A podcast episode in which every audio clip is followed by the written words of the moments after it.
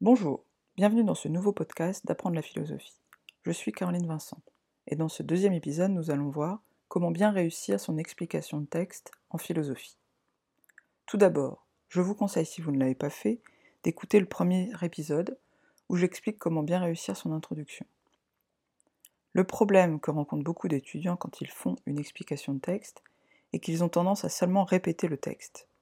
Nous allons donc voir comment éviter cet écueil. Afin de clarifier la méthode, je vais distinguer trois opérations principales que vous devez apprendre à faire pour bien réaliser votre explication. Ce sont trois opérations qui permettent d'expliquer véritablement le texte. On peut appeler la première opération l'étape de clarification du texte. La première chose à faire est de montrer que vous avez compris le sens de la phrase ou de l'expression que vous expliquez. Cela signifie que si c'est une phrase un peu difficile à comprendre, comme c'est souvent le cas dans un texte de philosophie, vous avez le droit de faire de la bonne paraphrase, c'est-à-dire de reformuler le passage de manière plus claire. Une bonne manière de faire de la bonne paraphrase est de reformuler ce que dit l'auteur en définissant les termes importants qui apparaissent dans le passage. Par exemple, si vous avez un texte qui commence ainsi, la principale raison, selon moi, qui peut nous persuader que les bêtes sont privées de raison et que, vous remarquez au passage que j'ai coupé la phrase. Vous pouvez, et même souvent devez, ne pas reformuler les phrases en entier quand elles sont trop longues, sans quoi cela ne clarifie rien du tout. Dans le cas d'une phrase longue, comme c'est le cas ici, puisque Descartes fait une phrase de 11 lignes pour commencer, il faut reformuler des segments de phrases. Une fois un segment découpé, vous devez donc reformuler en définissant les termes importants. Ici, il faut évidemment définir le terme raison, car c'est l'une des 17 notions centrales du programme. Cela peut donner ceci. Dans ce début du texte, Descartes annonce qu'il va donner un argument en faveur de sa thèse, selon laquelle les animaux n'ont pas la capacité d'ordonner leurs pensées de manière logique et d'émettre des jugements sur le bien et le mal vous comprenez que j'ai reformulé la phrase en définissant le terme raison. En effet, la raison est la capacité d'ordonner ses pensées de manière logique et d'émettre des jugements sur le bien et le mal.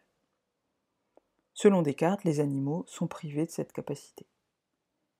Je vous conseille donc de reformuler les différents passages en définissant les termes importants. C'est là, bien évidemment, qu'il faut utiliser votre cours puisque vous avez dû y voir cette définition. Toujours dans l'étape de clarification du texte, vous pouvez parfois prendre un exemple pour illustrer ce que dit l'auteur. De cette manière, vous montrez que vous avez bien compris ce dont il est question.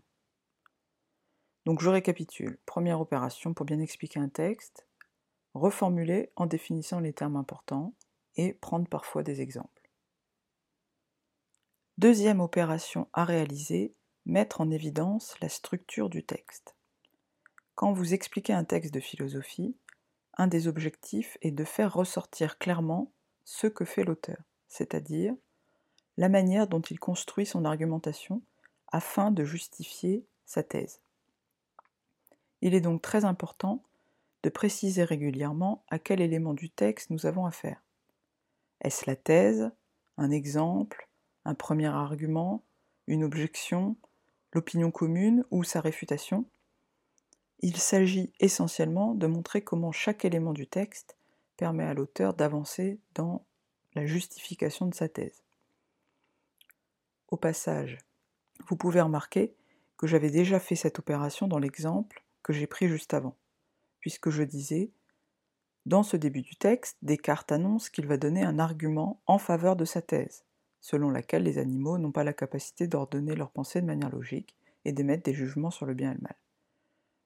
Vous comprenez ici que vous pouvez faire ces différentes opérations simultanément. Je récapitule. Nous avons vu pour le moment que pour bien expliquer un texte, il faut donc clarifier le texte, c'est-à-dire reformuler les passages en définissant les termes importants et en prenant des exemples. Et deuxièmement, préciser la structure du texte, c'est-à-dire préciser ce que fait l'auteur aux différents moments du texte thèse, argument, exemple, objection, etc.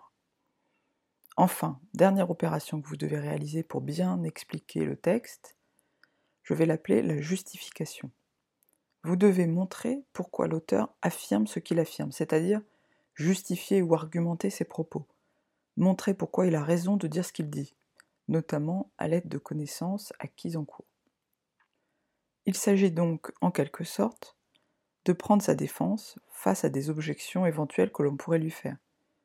Vous pouvez même formuler une éventuelle objection et montrer comment l'auteur y répond déjà dans son texte.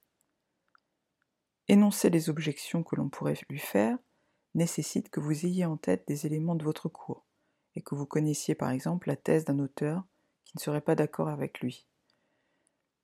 Il y a donc une nécessité euh, d'avoir en tête un cours pour faire une bonne explication de texte.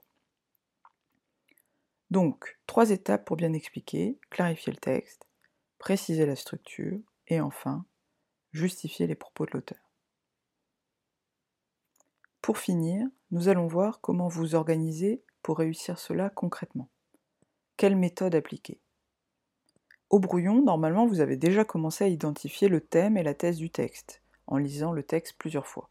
Je vous renvoie, pour plus d'explications, au premier épisode de ce podcast qui traite de la manière de bien commencer son explication de texte. Une erreur que font beaucoup d'étudiants est qu'ils s'arrêtent là, et ne font pas davantage de travail au brouillon.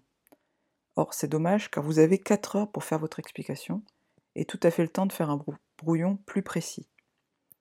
Cela vous permettra de plus d'avoir sans doute une bien meilleure note. Donc, au brouillon, je vous conseille d'écrire également chaque morceau de phrase en essayant de le reformuler à côté et en définissant les termes. Vous pouvez commencer par faire cela pour tout le texte, en laissant un peu de place en dessous de chaque passage. Ainsi, quand vous avez fini une première reformulation de tout le texte, vous pouvez revenir au début pour préciser ce que fait l'auteur à ce moment-là, ce que j'ai appelé avant la mise en évidence de la structure du texte et vous pouvez également ajouter les idées que vous avez pour justifier ce que dit l'auteur, ce que nous avons vu dans l'étape 3. Dernière remarque, parfois, et surtout si vous expliquez un tout petit passage comme une expression ou un bout de phrase, il ne va pas être pertinent de faire les trois opérations, mais seulement une ou deux.